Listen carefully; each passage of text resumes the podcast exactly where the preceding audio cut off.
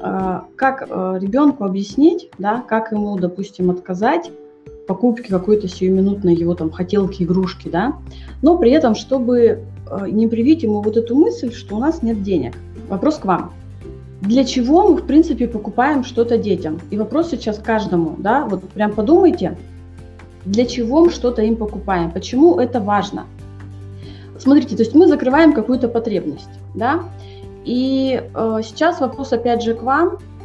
Знаете, прям вот вопрос поставлю прям ребром, да. Неужели для того, чтобы закрыть эту потребность, нам необходимо выполнять каждую просьбу ребенка? Как вы думаете? Ну, я думаю, что вы сами прекрасно понимаете, что для этого не нужно выполнять буквально каждую просьбу, да, то есть вот что хочу, то, то, то мне и позволяют родители. Нет. Для этого нужно обязательно какое-то иметь собственное понимание, когда я э, покупаю ребенку, да, когда я не покупаю. То есть понимаете, о чем речь? О том, чтобы у ребенка потом не было зависимости от того, есть деньги, нет денег, купили, не купили. У родителей в первую очередь должно быть понимание, на каких условиях, при каких условиях, при каких обстоятельствах они делают покупки, и наоборот, при каких обстоятельствах они не делают покупки. Сейчас а приведу примеры. То есть мы можем покупать что-то, например, ну, раз в месяц, раз в неделю, да, то есть прям вот некий такой составить себе какой-то график. Почему нет? Либо мы можем покупать что-то э, к чему-то приурочить. Вот ты там молодец, да, за что-то там вот на тебе покупка. Ну, это я варианты на набрасываю, я не говорю, что они правильные, либо они неправильные. Просто подумайте сами для себя сейчас вот относительно возраста своего ребенка, как бы вы могли вот э, распределить, в принципе, вот, вот эти вот покупки. Вот смотрите, объяснить, почему покупаю и почему нет. Для того, чтобы это объяснить, надо сначала для себя понять, почему мы покупаем, а почему нет. А, у нас же с вами есть некие планы на продукты, например. Мы покупаем продукты, потому что мы хотим кушать, и не потому, что у нас там, а, если будут деньги, да, то есть нет, знаете, как поставлю вопрос. Мы не покупаем продукты, потому что у нас нет денег. Нет, мы их покупаем, потому что нам надо, и независимо от того, сколько у нас денег, мы их все равно не будем покупать больше, чем нам надо. Правильно? То есть я вам сейчас предлагаю прям подумать, потратить на это несколько минут и подумать, собственно, что на самом деле для вас вот эти покупки и когда вы готовы их совершать. Ну, то есть, например, вот как у меня, допустим, да, заложена какая-то определенная сумма каждый месяц на какой-то гардероб. То есть для меня это прям вот святое, да, то есть я э, каждый месяц закладываю там несколько там десятков тысяч рублей просто на покупку одежды. Я это делаю, я спокойно иду покупаю. И при этом э, у меня деньги как бы заложены заранее, понимаете? У меня для этого есть причина, потому что, ну, мне это нравится, во-первых, мне это нужно для работы и так далее. История про то, что мы объясняем ребенку, что мы не покупаем, потому что нет денег, она, знаете, такая очень-очень чреватая, потому что представьте себе ситуацию, а есть деньги, и что тогда? И тогда получается, мы им вообще что ли все будем покупать? То есть вот ребенок, знаете, пальцем показал, мы купили, там, это захотел, мы купили. Эта история очень плачевная, потому что она ведет к тому, что, во-первых, деньги заканчиваются, потом они перестают приходить при такой, ну, при таком, знаете, при таком формате а, расходования денег, они потом как-то вот доход сокращается, во-первых, да, а во-вторых, ребенка это придет в состояние полной избалованности, когда, ну, потом придется реально его давать психологу, да, исправлять какие-то проблемы.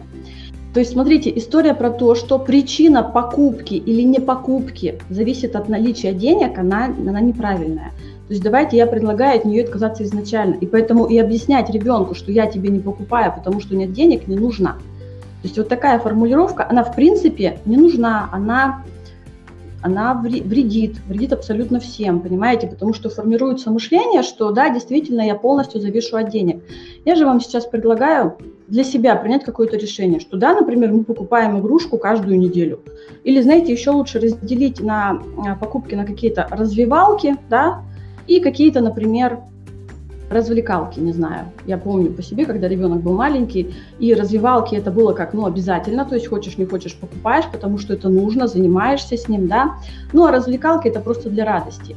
И вот когда у вас, у самих внутри будет понимание, по какому принципу вы совершаете покупки, тогда происходят чудеса. Знаете, какие чудеса происходят? Во-первых, вы заранее изначально вот здесь вот планируете, да, что в этом месяце у меня, допустим, на игрушки пойдет на развивалки такая-то сумма, на развлекалки такая-то сумма.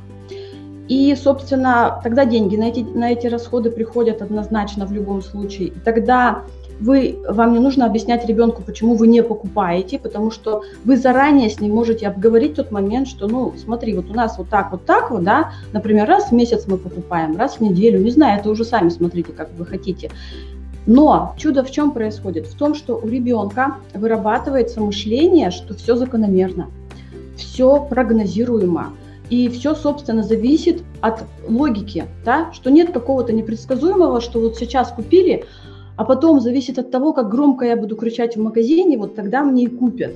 Или будет зависеть от того, как, э, как у нас есть деньги или нет. И тогда сразу вырабатывается очень нехорошее мышление, да, что вот зависимость от денег. Я, допустим, знаете, как я помню прекрасно, мне было лет 6, и у меня мама, я не знаю, как так получилось, но я реально падала на пол, била ногами об пол и кричала, пока я не получала свое. То есть, понимаете, какая у меня была логика? Как так меня воспитывали, это, конечно, вопрос к родителям. Но логика, логика была у меня какая? И я, представляете, была такая большая, что я это даже запомнила, что вот купят мне или не купят, зависит от того, собственно, как громко я буду кричать и как сильно я буду бить ногами об пол. Представляете? То есть вот, вот это вот очень нехорошая такая тенденция, я считаю. Вы можете запланировать, например, каждую неделю, да, каждое воскресенье или там два раза в месяц, например, поход куда-то с детьми. Это может быть парк, да, это, ну, все что угодно, вы сами знаете, не мне вас учить, правильно? И при этом заранее туда, ну, подготовить какую-то сумму, и ребенок будет знать, что вот это развлечение, оно спрогнозируемо, оно планово, оно будет обязательно.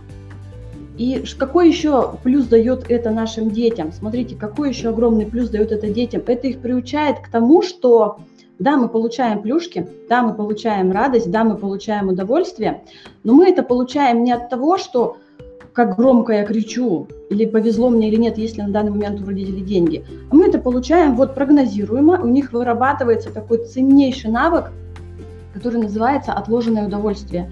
То есть, когда человек может подождать, и да, он знает, что это будет. Это будет в ближайшую субботу, в воскресенье, там, в понедельник, не знаю.